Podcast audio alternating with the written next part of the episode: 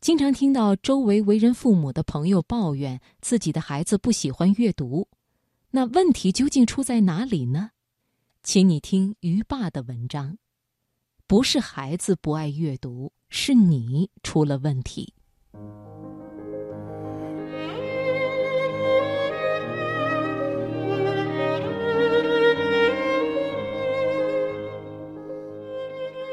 最近有一位朋友感慨。从两岁时陪着孩子阅读，一直到了八岁，可是儿子写出的东西还是没有一点文采。为什么阅读了这么久却没有作用呢？是啊，多少父母都渴望通过阅读给孩子带来巨大的改变，可一旦孩子的表现不尽如人意，家长马上就会怀疑。阅读还有没有必要坚持下去？是不是自己的方法出了问题？平时我们都会有这样的感觉：原本我们能够得心应手的去做一件事，但是带上一个目的之后，往往便觉得索然无味，患得患失中没有一点乐趣可言。而阅读也是如此。更为可怕的是。父母带着这样的功利性阅读目的去引导孩子，结果非但培养不出孩子对于阅读的兴趣，反而会让孩子见到书就想跑。于是很多家长都会问：怎么去培养孩子的阅读习惯呢？这真是一个超级难回答的问题，因为每个孩子的情况都不尽相同，这首先取决于孩子的阅读能力。而说到培养阅读习惯，还是应该让孩子比较早的和书接触。当然，很多家长几乎是带着悔恨的心情说：“我的孩子之前没有重视阅读，还来得及吗？”其实，只要你愿意做，一切都来得及。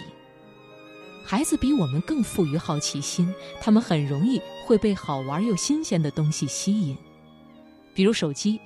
如果让孩子远离手机以及一些电子产品，接触到书本，那么他们的兴趣肯定会放在书本上的。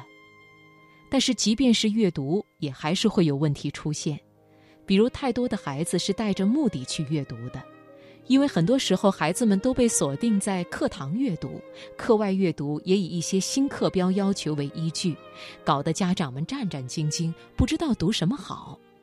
可是，大部分好书都是在课堂之外的，孩子们往往是从读杂书中获得真乐趣的。莫言在回忆自己的读书经历时说道：“我童年时看闲书就成为我的最大乐趣。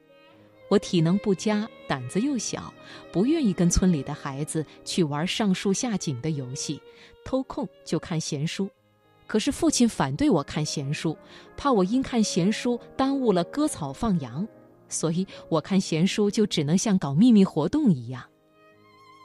其实我们太多的父母就是这样，怕孩子看一些对学习没有帮助的闲书，结果有的乖孩子就干脆什么书都不看了。就是在父母的这种功利性的监督之下，多少孩子的阅读兴趣被毁掉了。在阅读这件事上，一定要让孩子放开了读，开卷有益。如果你真的担心，那就去孩子那儿借书读。孩子读了一遍之后，你也去读一读。如果能真的做到这一点，我想孩子不会反感你的干涉，而你自己也能更放心。还有很多的父母觉得孩子读书是走马观花。其实你也可以尝试上面的办法，就是你也去读，然后去跟孩子讨论。比如我有一个朋友，他们家经常会在饭后一起讨论孩子读的书。比如九岁的儿子刚刚迷上了《三国演义》，父亲就常常提到里面的一些情节，孩子马上就会参与进来，滔滔不绝地讲述里面的故事，谈论自己的看法。而当儿子读丛林故事的时候，做爸爸的也把这本书重新温习一遍，然后和儿子谈论里面的故事。这样的家庭读书氛围，往往能让孩子保持良好的阅读习惯。所以我常常觉得，亲子共读不仅仅是在幼儿这个阶段，父母陪孩子一起读，还应该包括大孩子的阅读阶段。当我们自己爱阅读，然后再把这种热情传递给孩子时，那孩子就会接受到父母的正能量，从而爱上阅读了。如果你自己只是爱玩手机，却要培养孩子的阅读习惯，难度可想而知。